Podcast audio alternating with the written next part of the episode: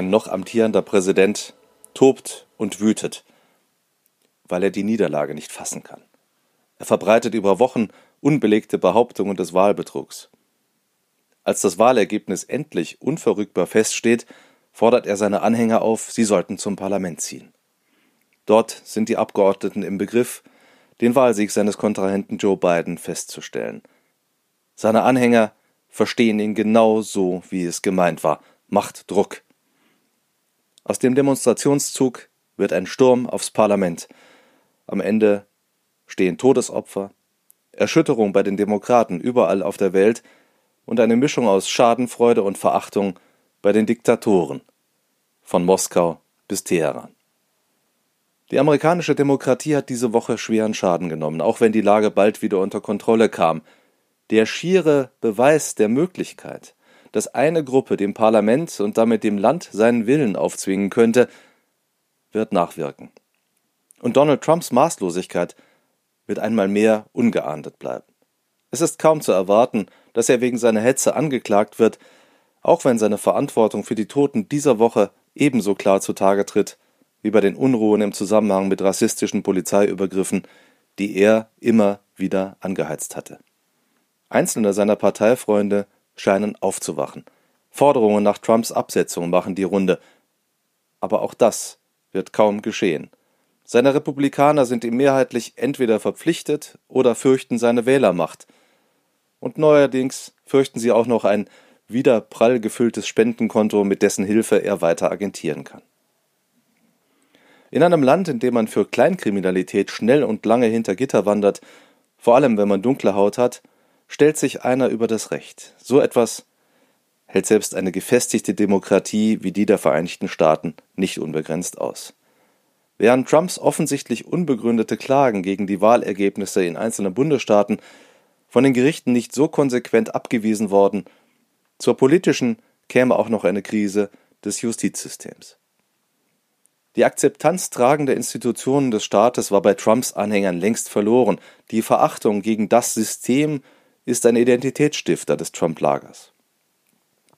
Hätten auch die Liberalen, auch die Afroamerikaner das Vertrauen verloren, wäre jede denkbare Eskalation möglich geworden. Die USA waren der Gefahr bürgerkriegsähnlicher Zustände seit der Ermordung Martin Luther Kings nicht mehr so nah. Mit Joe Biden hat Amerika noch eine Chance bekommen. Aber die Radikalisierung, die Trump erzeugt, wird den Brückenschlag erschweren. Die Vereinigten Staaten haben ihren Grundkonsens verloren. Und weil insbesondere Trumps Lage die Angewohnheit entwickelt hat, rationale Diskussion durch Demagogie und Fakten durch Erfindung zu ersetzen, ist kaum zu erkennen, mit welchen Beiträgen sich der Grand Canyon verfüllen ließe, der sich durch die US-Gesellschaft zieht. Konsens lässt sich nicht bilden, wenn auch nur eine Seite den Blick auf das verweigert, was ist. Dieses Phänomen lernen wir leider auch in Deutschland kennen. Mit Corona ist bei einer erstaunlichen Zahl unserer Mitbürger das Missverständnis entstanden, Meinungsfreiheit bedeute, dass wissenschaftliche Erkenntnis per Leugnung vom Tisch gewischt und von gewählten Volksvertretern und Regierungen beschlossene Regeln ignoriert werden dürften. Von Trump zum Corona-Leugner unseres Misstrauens führt bei aller Unterschiedlichkeit eine gerade Linie. Beide setzen ihren Standpunkt absolut, beide nehmen nicht zur Kenntnis, was nicht in ihr Bild passt, und beide sind damit für offenes Gespräch nicht erreichbar. Die trumpistische Mentalität ist eine schwere Gefahr für jede Demokratie.